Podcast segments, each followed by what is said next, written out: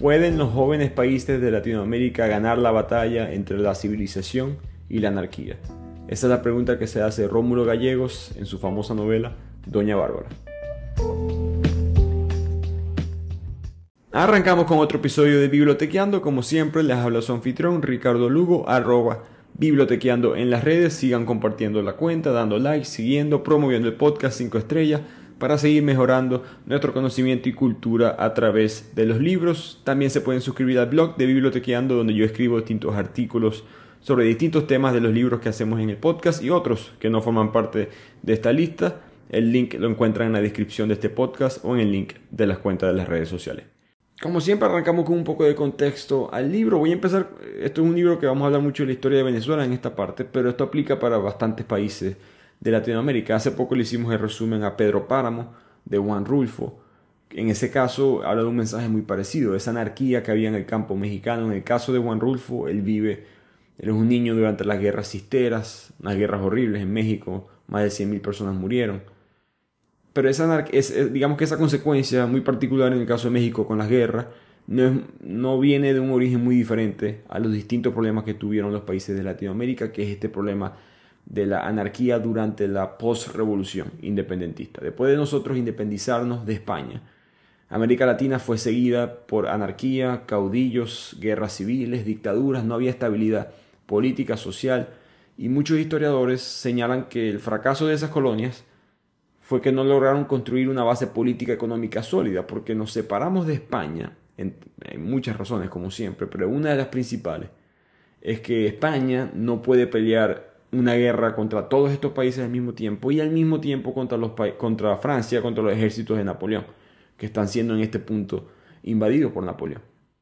En Latinoamérica eh, a veces es difícil pensarlo, pero en este punto de la historia, las minas de plata en el Perú, eh, los recursos que habían en, el Caribe, los recursos que habían en, México, por supuesto la esclavitud, eran, eh, Latinoamérica era económicamente más importante que lo que era Estados Unidos, las 13 colonias al menos en este punto de Estados Unidos, eso cambia con el tiempo. Pero eh, España eh, era difícil para ellos también ganarle. Nosotros siempre decimos España, el imperio, ¿y cómo le ganamos? Bueno, porque España está peleando con, no solamente contra nosotros, sino contra todo el mundo. En el caso de Venezuela, Venezuela se independiza en el año 1811, pero como le pasó a muchos países, queda relativamente débil, muy desunido, hay muchos problemas que no se han resuelto, eh, historiadores argumentan que no fue una independencia, fue una separación. Pues recordemos que estas fronteras son creadas por los españoles al llegar. Por lo tanto, no había una identidad clara de cuál era este nuevo país, cómo se iba a tratar a cada grupo eh, religioso, étnico, social. Eh, en donde yo vivía de joven en Venezuela, la zona de la fronteriza entre Colombia y Venezuela no, no existía para los guajiros, para los guayú que viven en esa zona, simplemente la cruzaban derecha, izquierda, derecha, izquierda, este, oeste entre Colombia y Venezuela. No, les, no, no, no, es que, obviamente saben que existe la frontera, pero ellos no viven bajo esas reglas. Y eso es una buena representación de lo que pasa en América Latina después de la caída del imperio español. No hay gobiernos centrales fuertes, no hay manera de manejar todos estos distintos grupos y poco a poco empiezan a caer las distintas repúblicas. En el caso de Venezuela, nosotros hemos tenido cuatro cuatro versiones de Venezuela que se han, digamos, manejado de manera independiente. Pero es una idea, es una nueva versión del país. Eh, en teoría hubo una quinta que sería la de, la de Chávez, la peor, que llega con el partido MBR, Movimiento Quinta República, después él cambia su partido al Partido Socialista. Pero más eh, esa inestabilidad que trajo Chávez, por ejemplo, para mi generación, era algo en verdad estándar en la historia del país si lo vemos desde el punto de la posindependencia. Entonces están cayendo los, los países internamente. Ahora existen independientemente, pero sus estructuras políticas, económicas, sociales son muy frágiles. La gente aprende que no puede vivir, no puede depender del gobierno, no podemos depender de la justicia. Por lo mismo, ellos mismos se la inventan. Así que el juez de hoy, en, esto, en este punto, estamos hablando de los años 1800, principios de 1900, el juez de hoy eres tú mismo es el más fuerte de la cuadra, es el más guapo, es el que sea, el que tenga las suficientes intenciones de tomar control de un terreno lo podía hacer. Y Doña Bárbara representa esta anarquía. que se desenvuelve en el siglo XX de Venezuela, en esta época también turbulenta de anarquías, caudillos, como he mencionado. En este caso, al nivel más alto. El, el gobierno federal es una dictadura, Cipriano Castro es el dictador en Venezuela, tiene problemas de salud y él tiene que irse a Europa eh, en barco para buscar ayuda médica. Él había dejado en el poder a su compadre, a su pana del alma, al vicepresidente del país en este momento, un poco de nepotismo, como pueden ver, que era Juan Vicente Gómez. Juan Vicente Gómez, como suele pasar en la historia, le dieron un, pudo leer lo que significa ser un dictador, lo que significa tener tanto poder, y le gustó y él decidió definitivamente aprovechar este momento para derrocar a su compadre y tomar el poder de Venezuela. Juan Vicente Gómez declara una ley que prohíbe que Cipriano Castro pueda volver a entrar a Venezuela. Ahora, obviamente, esto es un nuevo dictador, hay conflictos internos, hay personas que estaban más alineadas con Castro, Gómez necesita protección, por lo tanto Gómez firma un acuerdo muy famoso con Estados Unidos. Estados Unidos le da protección militar, evita el regreso de Castro a Venezuela y a cambio Gómez le da acceso a las empresas privadas de, de Estados Unidos al petróleo venezolano, que en este punto Venezuela está aprendiendo a cómo utilizar el petróleo. Estamos en la época del famoso el día que llovió negro en Venezuela, cuando de repente explota un pozo y de repente hay dinero en Venezuela que no lo había antes, o vamos a decirlo así, no era el punto más importante para el imperio español. España, la, agricultura en la época, era la industria, disculpen, más importante en la época, y Venezuela no era, no era, no era lo que era Colombia, no era lo que era México, no era lo que era Perú, por supuesto con las minas de plata, Ecuador. Eh, Venezuela era, digamos, no estaba de primero en la lista en recursos económicos y de repente explota negro y todo cambia. El punto es que bajo toda esta mm, dictadura de Juan Vicente Gómez, que como toda dictadura reprime a cualquier persona que hable en contra de él, es que llega Rómulo Gallego. Gallegos fue un novelista y político venezolano. Él empieza a escribir en una revista hablando de una Venezuela con un mejor futuro, simplemente pidiendo respeto por la ley, el orden, no ideas radicales para nosotros hoy en día, pero en ese momento de anarquía, de tiranía, él simplemente quería, nos podemos sentar y hablar decentemente como personas civilizadas, algo que el país no podía hacer eh, en esa época. Bueno, hoy en día tampoco es que estamos muy bien que digamos, sino peor. Pero el punto es que eh, esa idea de él de buscar la civilización a través de sistemas legales, es lo que él va a representar mucho en esta novela de Doña Bárbara, que era muy difícil de hacer en la época porque, esto es muy, muy curioso, Juan Vicente Gómez cambiaba tanto las leyes que se sentía que no había leyes, los estudiantes universitarios empezaron a llamar sus cursos de derecho como mitología. Así de, así de frecuente estaban cambiando todas las leyes en el país. El punto es que él se convierte en uno de los novelistas más importantes, más relevantes de Venezuela, el más, para mí el más eh, importante de Venezuela, pero en uno de los más importantes de Latinoamérica. El premio Rómulo Gallegos todavía tiene mucha relevancia. Él fue nominado al Nobel eh, en el 67 y termina convirtiéndose eventualmente en presidente del país.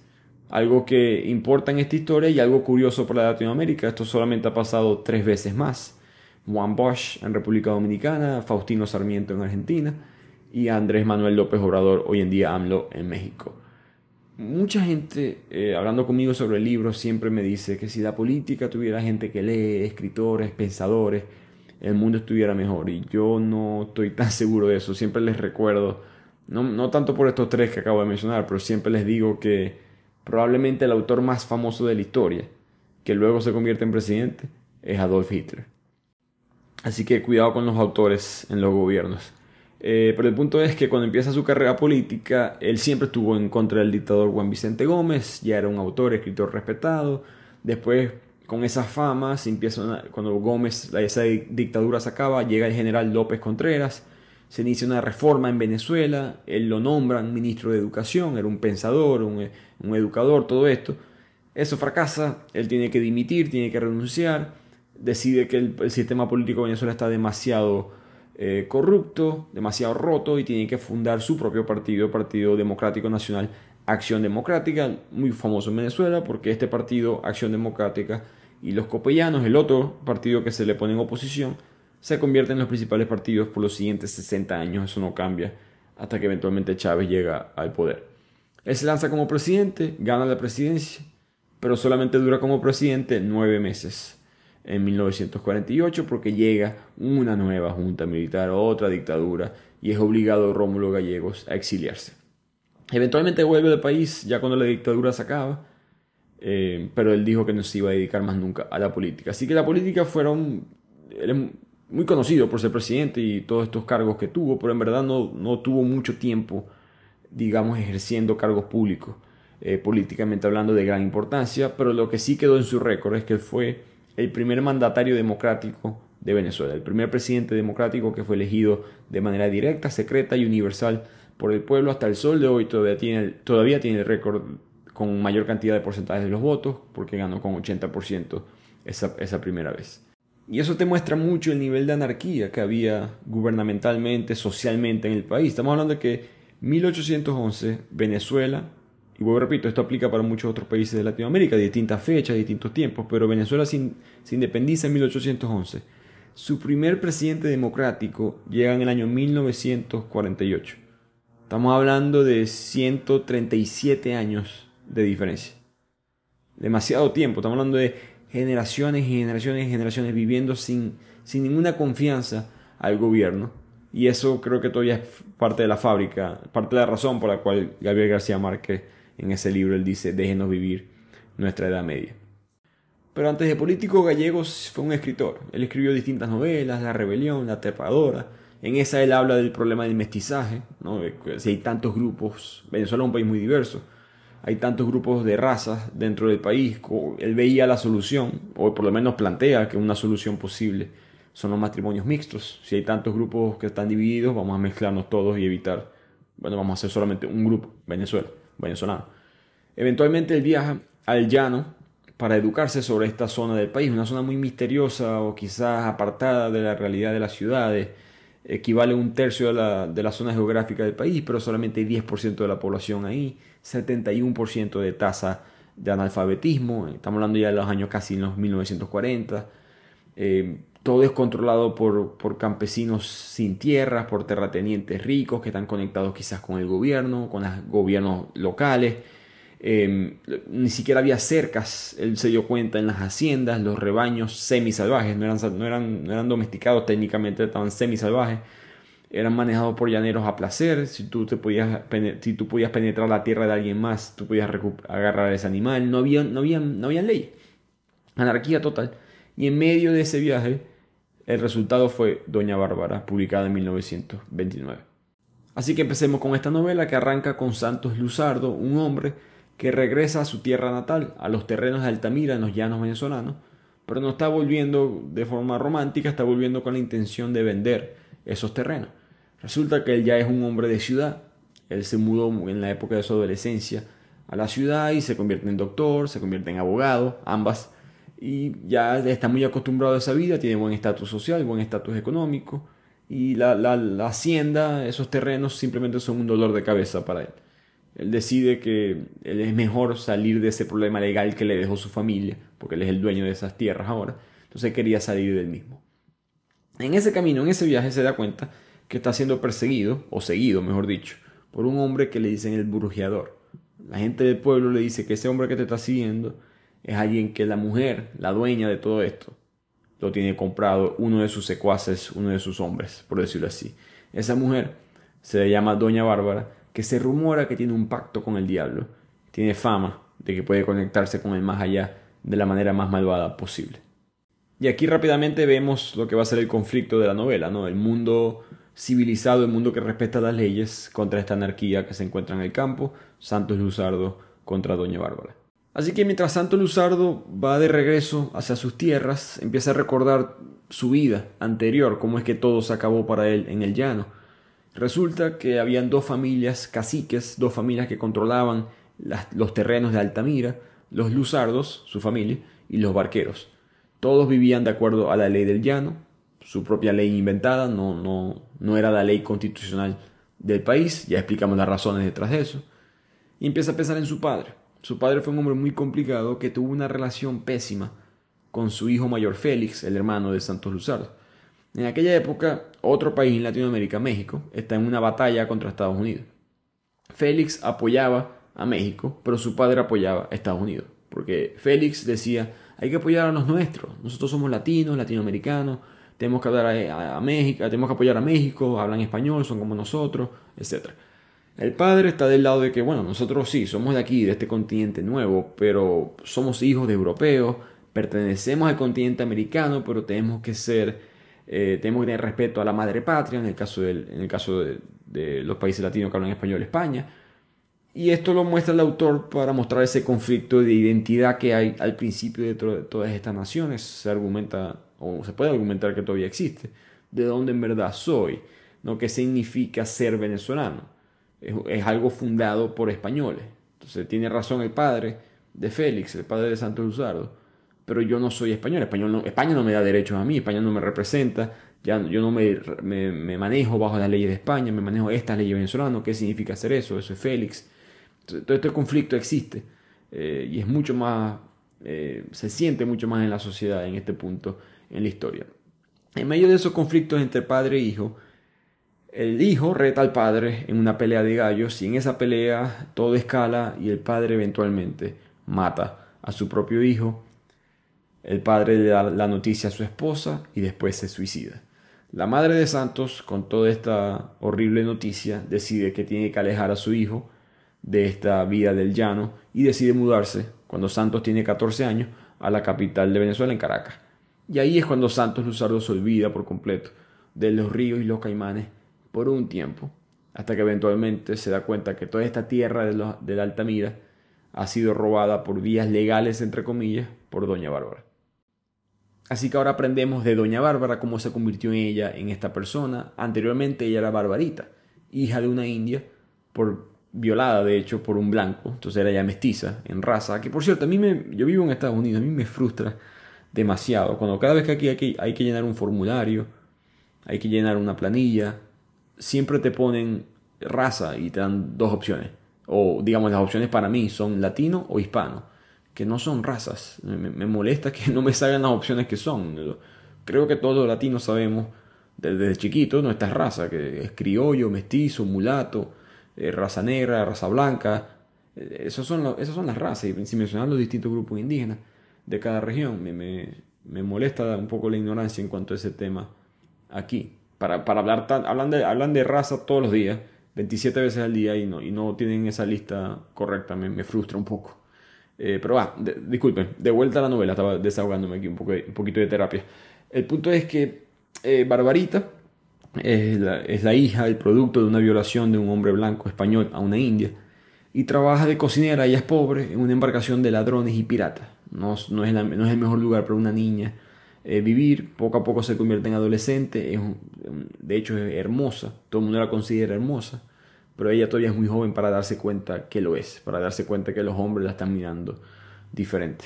En ese punto ella se enamora de un joven llamado Asdrúbal, se hacen amigos, Asdrúbal le enseña a leer, le enseña a escribir, el capitán del barco no le gusta eso, que la esté educando, sospecha de algo malo entre ellos dos, entonces el capitán manda a matar a Asdrúbal. Eventualmente hay un motín, hay un golpe en contra del capitán, matan al capitán y los hombres quedan a cargo y en la rebeldía deciden violar a Barbarita. Barbarita es violada, apenas una adolescente, eventualmente es rescatada por un viejo indígena que la lleva a su tribu y ella empieza a vivir en esa tribu. Aquí se recupera de, de todo el golpe, tanto físico como emocional, de la violación y empieza a aprender de los embrujos, de los maleficios que tiene esta cultura de, de los indígenas. Pasa el tiempo y doña Bárbara agarra esa fama. Ya, ya no es esa mujer, ella era una barbarita, era una mujer eh, sensible, hasta cierto punto inocente. La violación le quita eso y eventualmente se convierte en Doña Bárbara, esta mujer que tiene un pacto con el diablo en teoría a través de, las religiones, eh, la ideología indígena. Todas las noches, de hecho, Doña Bárbara negocia con su socio cómo apoderarse de los terrenos de toda Altamira, de todo el, río Arauca, alrededor del río Arauca. El socio, por si acaso, no existe, es una sombra malvada con la que ella habla a menudo, esa conexión con el mundo de más allá. Y esto creo que es simbólico, ¿no? Que primero la superstición del llano, pero segundo y más importante que, bueno, Doña Bárbara se convierte en algo, un monstruo eventualmente, como vamos a ver en la novela. Pero eso no sucede de la nada, eso no pasa gratis. Eh, Doña Bárbara fue violada, Barbarita fue violada y eso convierte a ella en Doña Bárbara, simbólicamente igual que la tierra de Venezuela. quizás era un lugar puro y con toda esta anarquía se convierte en algo que va a tener eventualmente un comportamiento muy negativo. Pero el punto es que ella, su primera víctima fue Lorenzo Barquero. Recordemos que habían dos familias en estas tierras, los Luzardos y los Barqueros, que son primos por si acaso. Ella agarra a este Lorenzo, le quita las tierras con sus trampas bien hechas, estas trampas legales que todavía se, se hacen y lo deja en el alcoholismo, él no quiere a su hija, tampoco su esposa se va, nadie atiende a esa mujer, esa mujer sigue ahí en esas tierras.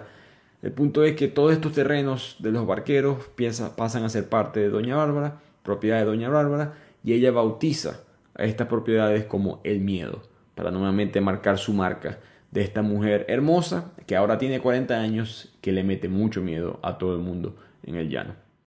Pero vamos a Santos Luzardo, que llegando a Altamira, a las tierras, se da cuenta que hay un amigo de su niñez, Antonio Sandoval, que, se ofrece a seguir fiel a sus órdenes, a trabajar para él, ayudarlo en todo este proceso de vender las tierras. Antonio le presenta a los peones, esos hombres que trabajan en las fincas, en el ganado. Uno de ellos se llama Carmelito López, que va a ser muy importante en la historia. Y tanto Carmelito como el resto de los peones ven a Santos Luzardo como que, no, este tipo, esto es un tipo de la ciudad, muy amanerado, tiene las uñas cortadas, el pelo cortado, no, no, no encaja con la vida ruda del campo, esa, esa diferencia que siempre hay ¿no? entre la vida del campo y la vida de la ciudad. Punto es que Santos se entera de que Altamira ha sido muy secuestrada a través de Balbino, que es el mayordomo de Alta, en teoría un hombre que debería trabajar para los Luzardos, pero es el mayordomo de las tierras, pero es el amante de turno de Doña Bárbara, ella lo controla y ahí es que ellos han perdido dinero, ganado, las condiciones, hay muchas enfermedades, animales están muriendo. Y Santos simplemente se queda callado y está analizando la situación, aprendiendo de todo lo que está pasando. Y en ese momento llega al cuarto donde su padre se suicidó, donde su padre mató a su hijo y consigue la lanza que utilizó en ese crimen, que todavía estaba clavada en la pared. Entonces Santos agarra esa lanza, la quita y en ese momento se da cuenta de lo que significa estas tierras para él, para su familia, para su identidad, y decide no vender Altamira y quedarse para recuperarla. Mientras tanto, el brujeador, ese mismo hombre que estaba espiando a Santos Luzardo, va hacia Doña Bárbara, le avisa de que mira, hay un hombre que te va a pelear todas estas batallas políticas con trampas que nosotros hemos ganado, la manera legal pero ilegal que nos apoderamos de Altamira. Esas tierras no te las vienen a pelear, de la finca del miedo ahora. Y doña Bárbara no le preocupa mucho. Simplemente es un hombre más, se pone a hablar sola, toda la gente se asusta, piensa que está haciendo brujería. Esto creo que Rómulo Gallegos lo muestra para eh, representar esa cultura latinoamericana muy presente en Venezuela al menos, de la santería, la brujería. No solamente es eh, prevalente en círculos, digamos, como este, del llano, lugares más remotos, pero también en, en la ciudad. Al amanecer, al día siguiente, Santos Luzardo recibe al mayordomo de Altamira, a Balbino, ese amante de turno de Doña Bárbara, que ha traicionado a Santos porque Balbino lo que es un empleado de Santos Luzardo. Entonces, Balbino llega, está confiado porque él sabe que Doña Bárbara es la que manda aquí. Pero Santos Luzardo tiene otra, otra, otra mentalidad y lo regaña. Le dice, hey, ¿por qué no estabas aquí anoche? Tú tenías que estar aquí cuidando las tierras. Le empieza a, preguntar por números, cuentas, eh, qué falta aquí, por qué estas cosas no están. Y eso sorprende a todo el mundo, las firmezas de Santos Luzardo sorprende a todo el mundo, especialmente a Antonio Sandoval, a Carmelito, a Pajarote, que es otro peón que vendrá más adelante. Porque Santos está demostrando que viene en serio. Y, simbolizar eso, para simbolizar eso, mejor dicho, de repente pasa un caballo salvaje y Santos Luzardo, recordemos que estas tierras no tienen, fin, no tienen cercas ni siquiera, todos los animales se mezclan. Y Santos ve un caballo salvaje, lo domina y lo, lo hace que forme parte de, sus tierras. Ahora, dominar un caballo salvaje no es fácil. Y esto le demuestra a los peones que yo no soy ningún tipo de la ciudad, yo vengo de aquí también y yo vengo a recuperar lo que es mío. Y para poner orden, Santos Luzardo, una de las primeras cosas que hace es que le dice a unos hombres que hacen el trabajo sucio de Doña Bárbara, unos hermanos, llaman los Mondragones.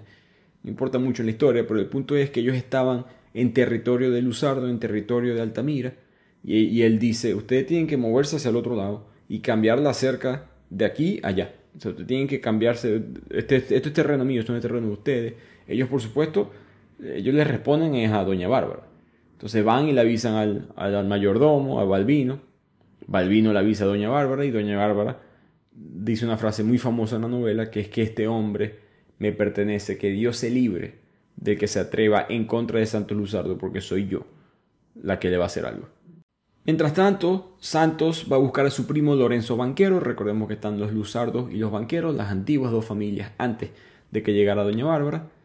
Lorenzo, él había quedado alcoholizado, Doña Bárbara le había quitado todo, y él está simplemente en su estado de ebriedad cuando llega Santos Luzardo ofreciendo amistad, que es algo extraño para Lorenzo, porque Lorenzo, en su, en su vida pasada, por decirlo así, él había ido a Caracas a estudiar, era un hombre respetado, inteligente, y él solamente vuelve al llano porque su madre le dice que su padre ha sido asesinado por José Luzardo, el papá de Santos Luzardo. Entonces no había buena sangre entre estos dos, pero Santos Luzardo lo sabe y llega en son de paz, le ofrece su amistad, le ofrece su ayuda si puede, y dice que los dos tienen que básicamente como unirse con fuerza, con dignidad en contra de Doña Bárbara. Yo pienso que esto no es casualidad, yo pienso que esto es representativo, simbólico de parte del autor, de que sí, todos estos caudillos que hay, todos estos problemas, todas estas diferencias políticas, tenemos que dejarlo a un lado y organizarnos para combatir a este monstruo que tenemos. ¿no? Toda esta anarquía, tiranía, tenemos que eliminarla y esa es Doña Bárbara en este caso. punto es que Lorenzo le avisa a Santos Luzardo que, esta tierra no perdona, que esa Doña Bárbara es una bruja y que, tengas mucho cuidado en esto, pero Lorenzo en, en su alcoholismo, él apenas puede hablar con fuerza, apenas se puede parar no, no, se da cuenta Santos que Lorenzo no va a servir de mucho. Y en eso llega un personaje muy importante en la novela, que es la hija de Lorenzo Banquero, que es hija también, no reconocida, de Doña Bárbara. Doña Bárbara, con su hermosura, engañaba mucho a los hombres de esta manera con el sexo, tuvo sexo con Lorenzo, y esa hija ella nunca la reconoció porque Doña Bárbara le quita todas las tierras a esta familia. Y ella queda indigente. Esta niña Marisela está sucia, eh, se, nota que no, no, se ha bañado, no come bien, está totalmente eh, indigente. Y Santos Luzardo se la lleva a su hacienda para cuidarla. La, ordena que la bañen, que le den de comer, para que deje de ser, entre comillas, una niña salvaje, nuevamente representativo de quitar una mujer de este mundo, en este caso una niña de este mundo de la, de la crueldad, del salvajismo, a un mundo mucho más eh, civilizado. Y en eso llega un nuevo personaje en la novela, un hombre estadounidense llamado Mr. Danger, Danger significa peligro por supuesto en inglés, un hombre que tiene propiedades en el llano venezolano. Él está en una reunión de negocios con doña Bárbara y otro hombre, y los tres están celebrando este acuerdo legal que consiguieron, y en eso doña Bárbara mata al otro hombre. Ella le explica a Mr. Danger que tranquilo, que él me quería sentenciar, yo simplemente le piqué adelante, le gané la jugada. Y ahí nos damos cuenta que Mr. Danger es un amigo de Doña Bárbara que se ha beneficiado también de todos los males de ella. Además de también ser su amante en turno. Por supuesto, Mr. Danger representa esas empresas petroleras estadounidenses que hablamos al principio eh, del contexto de este resumen. El punto es que Santos Luzardo ahora tiene que lidiar con Mr. Danger, está en tierras de él, está en tierra de Lorenzo, de los barqueros. Santos le muestra un mapa a Mr. Danger, esto ya es otro día por supuesto, le muestra un mapa, le explica que esto no son sus propiedades y Mr. Danger saca un documento legal que muestra que él le compró las tierras a Lorenzo Barquero. Pero Santos la mira y está 99.9% seguro de que esa firma no es la de su primo, que aquí hubo una trampa, nuevamente estas trampas legales. Creo que estaría orgullosa doña Bárbara de nuestro gobierno actual. El punto es que Santos Luzardo va a hablar con Lorenzo para verificar esto de la firma, a ver si es verdad, a ver si se sabe la historia, pero Lorenzo en su borrachera, en su delirio, es imposible sacar la información, por lo tanto Luzardo se rinde, eh, esta avenida se le cierra y cuando se está a punto de irse de esa casa de Lorenzo, se consigue a Mr. Danger que está con Marisela. Resulta que Mr. Danger piensa que él tiene derecho sobre, la sobre esa joven, una niña, una joven, ya que él le compró todo al padre y la niña viene incluida aparentemente en el paquete. Y aquí es cuando Santos Luzardo se molesta. Él dice que ya esto es demasiado, le emborracharon al padre, le, lo quebraron mentalmente, le quitaron sus tierras, le despojaron de su patrimonio. Tengan la, delicadeza, la, civilidad, la decencia de tratar bien a su hija. Y aquí es cuando Santos pone una, una línea muy, muy clara entre los derechos que se van, las leyes que se van a utilizar aquí y las leyes del llano que las que ustedes hacen que él no va a respetar. Así que Santos Luzardo va y realiza su segunda movida legal, que es presentar una denuncia en la jefatura civil hacia los terrenos que tiene ahorita Mr. Danger y Doña Bárbara, que le pertenecen a él. En esa jefatura civil se consigue un amigo de la universidad que estudió con él en Caracas, se llevaban muy bien, era de confianza, se llamaba Mujiquita, y Santos le explica la situación a Mujiquita, pero Mujiquita no le da muchas esperanzas a él. Le dice que mira, el coronel de la jefatura civil está comprado por Doña Bárbara, aquí no hay Aquí no hay leyes, básicamente, con tal y doña Bárbara diga que sí. Entonces Santos Luzardo, que, siempre se mantiene correcto, como mencioné, un hombre civilizado, un hombre que no, nunca está muy bravo, nunca está muy feliz, siempre mira todo objetivamente. Él decide convocar una reunión con estas cinco personas, él mismo, doña Bárbara, Mr. Danger, eh, Mujiquita y el coronel de, de la jefatura civil. En esta reunión, hay un ambiente muy hostil hacia Santos, que no es bien reconocido, bien recibido por todo este, este grupo del llano. De por sí ya el coronel había cuadrado cosas por debajo de la mesa con Mr. Danger.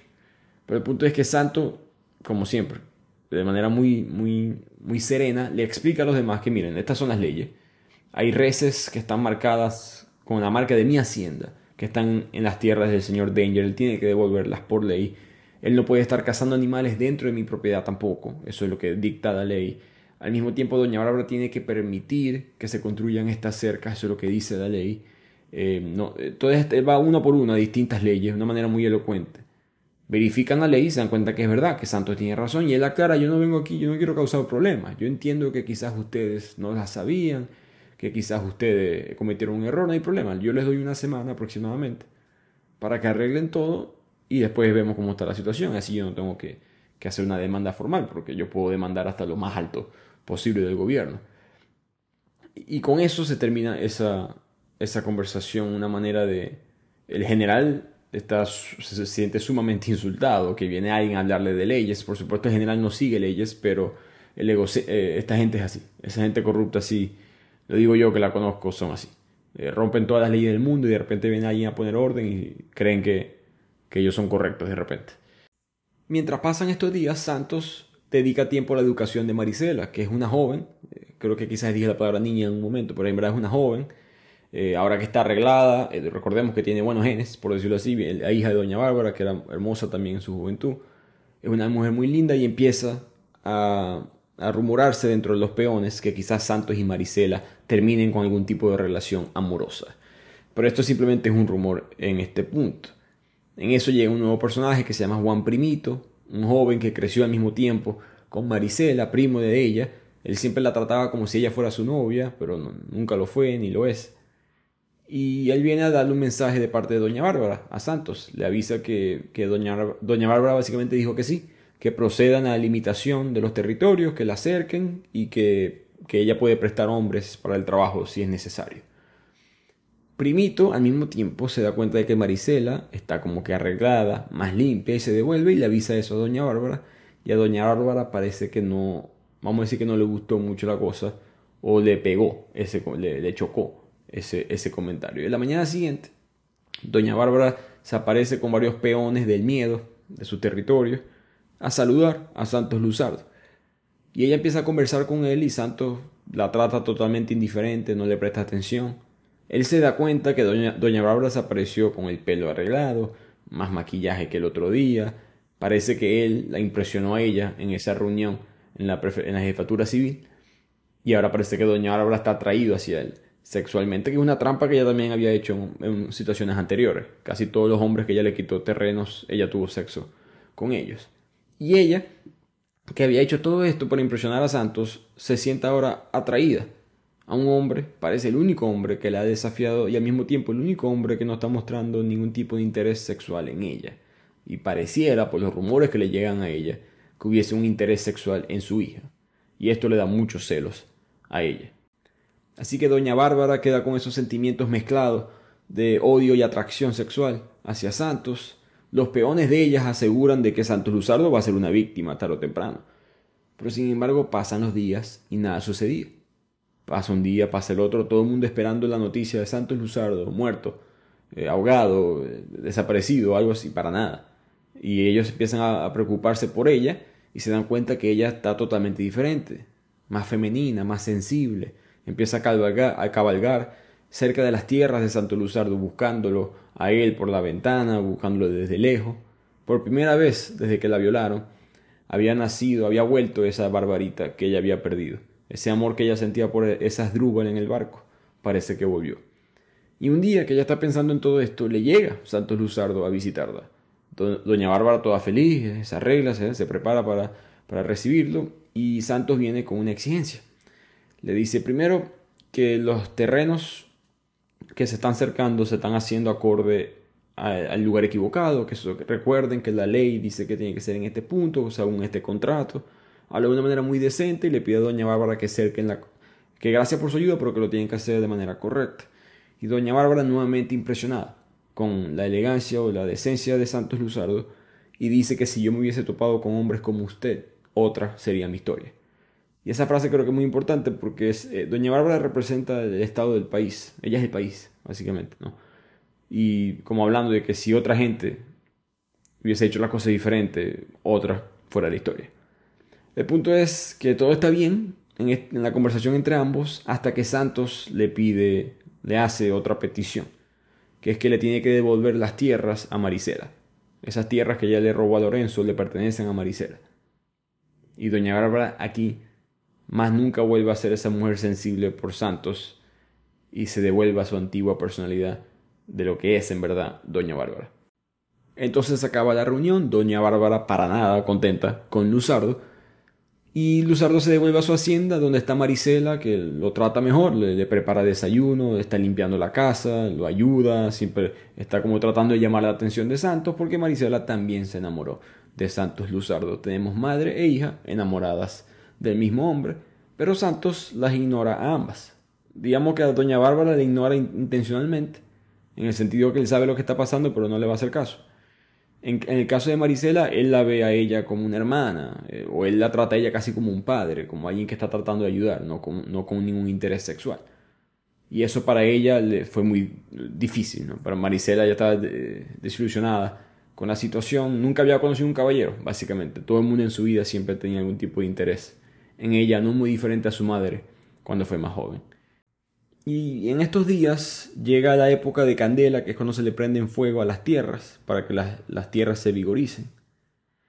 Y Santos no iba a hacer eso en Altamira por otras razones, pero doña, Bárbara aprovechó para prender, empezar un fuego provocado desde su tierra para que quemara poco a poco la tierra de Luzardo. Así que se empieza a prender en fuego toda la hacienda de Luzardo, no la casa como tal, sino distintas tierras y todos los peones quieren venganza. Todo el mundo le dice a Santos Luzardo que se vengue de Doña Bárbara, porque todos están viendo la esperanza. Eh, Santos representa ese, ese cambio, esa nueva manera de hacer las cosas, y todos quieren salir de, de la tiranía de Doña Bárbara. De hecho, el mismo Lorenzo Barquero, su primo, le dice a Santos Luzardo, mátala y conviértete en el nuevo cacique. Al final, Santos Luzardo prefiere no responder fuego con fuego, literalmente, y decide no, no hacer nada. Y esto para mí representa muy bien las, situaciones de la historia de Venezuela y la historia de otros países también. Llega el nuevo gobierno, llega el nuevo dictador, llega la nueva junta militar, llega el nuevo político, lo que sea. Y al final la gente con la sed de venganza quizás, o, por X razón, la gente quiere eh, que se castiguen a los anteriores, la gente quiere que hagamos las cosas malas también. Y Santos Luzardo no sabe que esa no es la manera correcta, que no tiene, yo no quiero matar a Doña Bárbara, yo, no vine a eso, yo vine a hacer las cosas de la, de la buena manera, no de la, de la manera incorrecta. Total que todo este capítulo termina con mucha, mucho olor a sangre en el ambiente. Y la manera legal de responder para Santos fue simplemente agarrar sus vacas, sus reses que estaban en territorio de otras, de de otras personas como Balbino, el, el mayordomo, como Doña Bárbara, y empezó a marcarlas con la marca de su hacienda de Altamira. Una manera de responder, hey, las cosas se pueden hacer legalmente, esto es mío, aquí está, la ley dice que yo lo puedo hacer, yo puedo comprobarlo, y esa es su respuesta. Mientras tanto, hay, unas, hay una fiesta unos días siguientes en la hacienda de Santos Luzardo. Marisela está tratando de que Santos le preste atención, él no lo hace, y de repente ella escucha un rumor de que su madre, doña Bárbara, está enamorada de Santos Luzardo y aquí a Marisela le da un ataque de celos. Su madre, que nunca le ha dado nada, que le quitó la tierra, también me va a quitar el hombre que yo amo. Entonces ella se molesta, corre hacia la hacienda del miedo Le, llama, la llama bruja porque la consigue haciendo una brujería, un conjuro. Y doña Bárbara ve a su hija en verdad cara a cara por primera vez. Y al mismo tiempo llega Santos Luzardo que se había enterado que Marisela se había ido sola. Y él se la, se la lleva para, para calmar los ánimos. Y aquí es cuando doña Bárbara tiene una escena bastante oscura, como macabra, en el libro que ella escucha a su socio, a ese socio es el, el diablo que ella tiene en su mente. Y aquí el mensaje del libro es más claro todavía, ¿no? Doña Bárbara y Santos Luzardo, ambos peleando por una joven, Marisela, que en verdad representa el futuro del país. Así que se devuelven a la hacienda, Santos lleva a Marisela, Santos en todo este proceso se da cuenta que él sí siente algo por ella, que él está, eh, se siente atraído hacia ella, enamorado de ella, pero está confundido con todo lo que está sucediendo también. Marisela en, todo, en su rabia le dice a Santos, mira, yo no voy a estar más aquí, yo me voy a devolver a mi casa con mi papá, con Lorenzo. Y Santos no le puede decir que no, es su padre. Así que aquí en la novela se separan Santos y Marisela. Pero Santos al quedar solo decide enfocarse de nuevamente en, en, cercar las tierras y necesita alambre de púas que se consigue en la ciudad. Así que él manda a Carmelito, uno de esos peones que, recibe a Luzardo en el principio de la novela, que le tiene mucha confianza, a que vaya con unas plumas de garza. Esas plumas eh, valen muchísimo dinero y ellos van con bolsas de esas a venderlas en la ciudad y poder comprar el alambre de púas.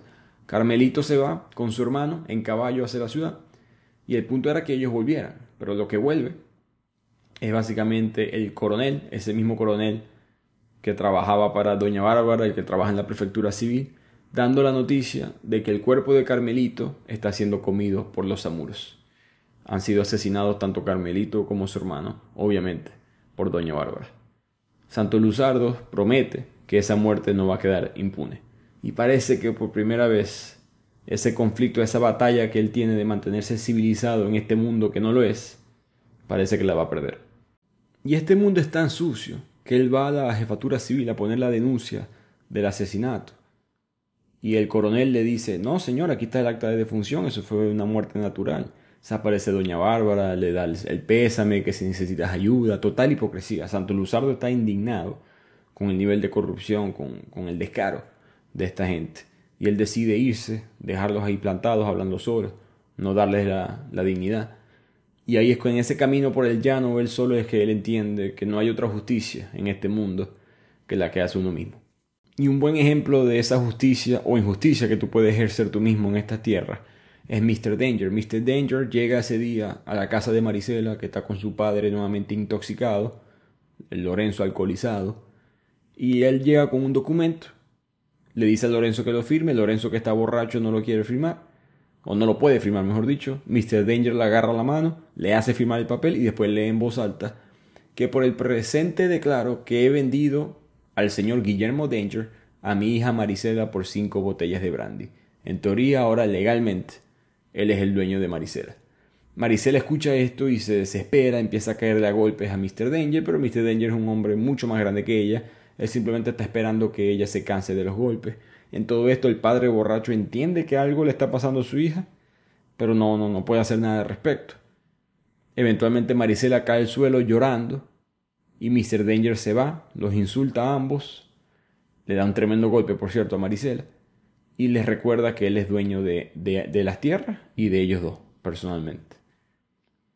Cuando esto pasa, Santos Luzardo le da ayuda monetaria a Marisela para que se lleve a su padre a San Fernando de Apure, una ciudad cerca de, Los Llanos, la capital de ese estado, para que pueda tener algún tipo de tratamiento médico, porque si no, no van a poder seguir así. Así que con todo esto sucediendo, Santos decide finalmente responder, va hacia la zona donde vivían los hermanos Mondragones, recordemos esos hombres que hacían trabajo sucio para Doña Bárbara, le dispara uno en el muslo, neutraliza a los otros y se los lleva secuestrados. Al mismo tiempo, antes de irse, prenden fuego la cabaña donde ellos vivían. Así que secuestra a estos hermanos, se los lleva a su hacienda, pasan tres días ahí. Santos además recupera ganado que estaba en las tierras de Doña Bárbara y ella, viendo todo esto pasar, decide mandarle un mensaje a Santos Luzardo, diciéndole, mira, aquí hay un lugar misterioso, que se, una persona quiere encontrarse contigo, que te va a dar información sobre la muerte de Carmelito y te va a dar información sobre las plumas que se robaron. Recordemos que esas plumas valían mucho dinero. Santos decide ir a la reunión solo, por supuesto la reunión es una trampa. Doña Bárbara tiene planeado que el brujeador mate a Santos Luzardo en ese encuentro. Santos empieza, llega a ese lugar, a la dirección que doña Bárbara le dio, pero hay una persona ya ahí, y no es el brujeador, no es la persona misteriosa, es Pajarote. Pajarote era de esos peones que siempre había sido muy fiel a él durante toda la novela. Y le dice, patrón, es que yo, yo sospeché de esto. Y yo agarré a Juan Primito, le puse una pistola en la cabeza, lo interrogué y me admitió que la doña Brava lo quiere usted vivo o muerto. En eso llega el brujeador, Pajarote se esconde, Santo Luzardo lo recibe y cuando todos, cuando todo aparece, cuando el encuentro se da, por decirlo así, ocurre una balacera Santos dispara, Pajarote dispara, el brujeador dispara y el que cae muerto es el brujeador. Y entre Pajarote y Santos deciden llevar al cuerpo de regreso a la finca de Doña Bárbara. Y en este punto de la novela acabamos de presenciar dos muertes, la de Carmelito y ahorita la del brujeador. Pero ninguna de las dos estamos claros quién fue. El brujeador no se sabe si fue Santos Luzardo o Pajarote quien lo disparó no es muy relevante. Para Santos sí lo es para saber si él es un asesino o no, si él ya se convirtió entre comillas en salvaje o no. Y ese es parte del dilema. Pero Carmelito sabemos que Doña Bárbara lo mandó a matar, pero no estamos claros quién realizó el asesinato. Quien sea que fue, tiene enterradas las plumas. Eso es lo que se sabe. Tiene guardadas esas plumas, porque esas plumas valían dinero y nunca aparecieron con el cuerpo de Carmelito y de su hermano. Por lo tanto, hay una reunión en este punto en la novela entre Balbino y Mr. Danger. Ambos están conversando y Mr. Danger se da cuenta que Juan Primito está afuera, espiándolos a ellos. Él rápidamente deduce de que si Juan Primito está aquí, Juan Primito es muy sencillo para estar aquí espiando, ¿no? Debe ser que está siendo mandado por Doña Bárbara para averiguar información. Y Mr. Danger tiene información de Balbino que ni siquiera Balbino sabe que él tiene. Y Mr. Danger aprovecha esto, habla en voz muy alta, muy dura para que Juan Primito escuche y le dice a Balbino, por cierto, me enteré eh, que asesinaste a Carmelito y a su hermano. Y Balbino se asusta, porque claro que sí fue él, pero no sabía que alguien sabía. Y Mr. Danger le da un dato extra, que es que no se asuste, tranquilo, que yo, yo tampoco fue que lo encontré a ellos ni el cuerpo ni nada por el estilo en el paraguatán de la matica. Ahí es donde se había enterrado las plumas, Mr. Danger también sabía eso. Juan Primito ahora agarra esa información y se lo avisa a Doña Bárbara.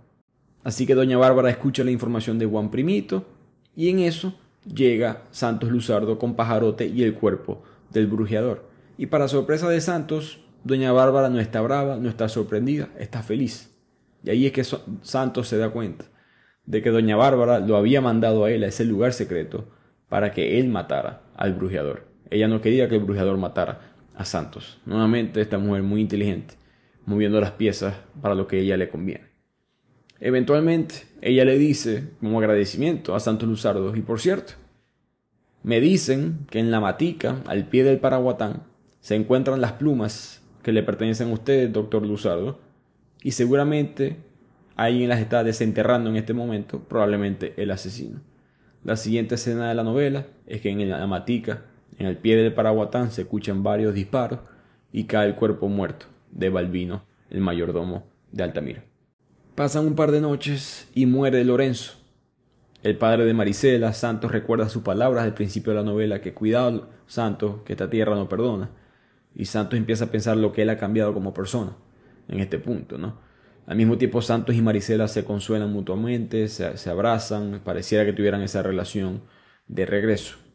Mientras tanto, llega Mujiquita, y le avisa a Santos que doña Bárbara se presentó en la jefatura, que devolvió las plumas, que esas plumas se le habían robado a Balbino y que Balbino mató al brujeador.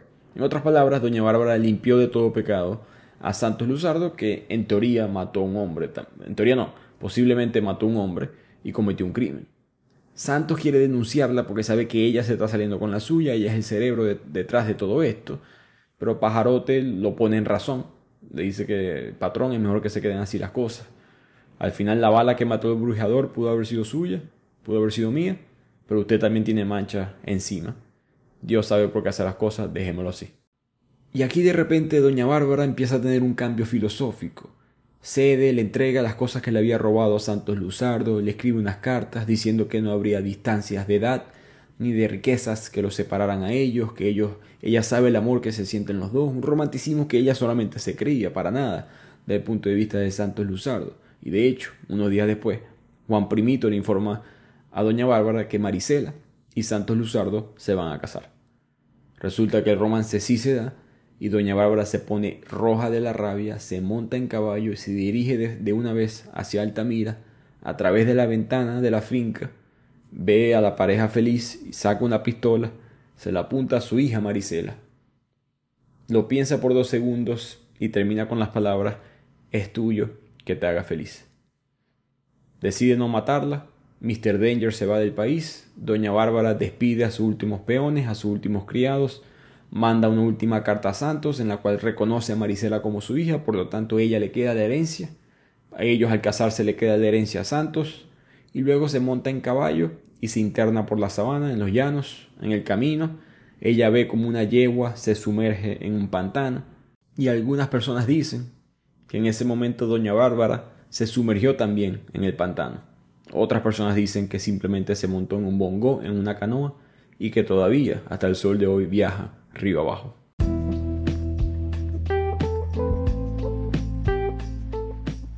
Y así se acaba la novela, que hay muchas teorías. Simplemente Doña Bárbara se desaparece. ¿Qué pasó? ¿Se suicidó? ¿Fue a vivir en otro lugar y con otra vida? Fue, se murió, fue un accidente, fue comida. Esa yegua que estaba entrando al pantano no era ninguna yegua, era un cocodrilo. Hay un cocodrilo que se menciona en mitad de la novela. ¿Qué es, lo que, qué es lo que pasa con ella? Te deja esa intriga, pero creo que ese es el mensaje de Rómulo Gallegos, que eso no importa que la civilización tiene que avanzar, que ahora el miedo no es el miedo, ahora el miedo se llama Altamira, la finca. Que ahora Marisela y Santos representan ese avance, que gastemos el esfuerzo en reconstruir y no en castigar al pasado, vamos a, mejorar el mundo que tenemos ahora. Eh, se puede mirar para atrás o se puede mirar para adelante. Donde se traza la línea es bastante subjetivo, pero ese es el mensaje para mí de Doña Bárbara, que la civilización eventualmente para avanzar tiene que mirar hacia adelante, como dijo Pajarote a Santos Déjelo así, patrón, que Dios sabe por qué hace las cosas. Nos vemos la próxima semana en otro episodio de Bibliotequiano. Antes de continuar con este resumen, quiero recordarles un pequeño anuncio de mi patrocinante Spotify for Podcasters, la plataforma que te deja grabar tu propio podcast desde tu teléfono o computadora totalmente gratis. De ahí puedes distribuirla a las distintas plataformas como Spotify, Google Podcasts, Apple Podcasts, hacer episodios en video y hasta tener contratos con patrocinantes y generar ingresos, vuelvo y repito, totalmente gratis. Así que no pierdas la oportunidad de empezar tu propio podcast, hacer lo mismo que hice yo y promover tu propia marca a través de Spotify for Podcasters.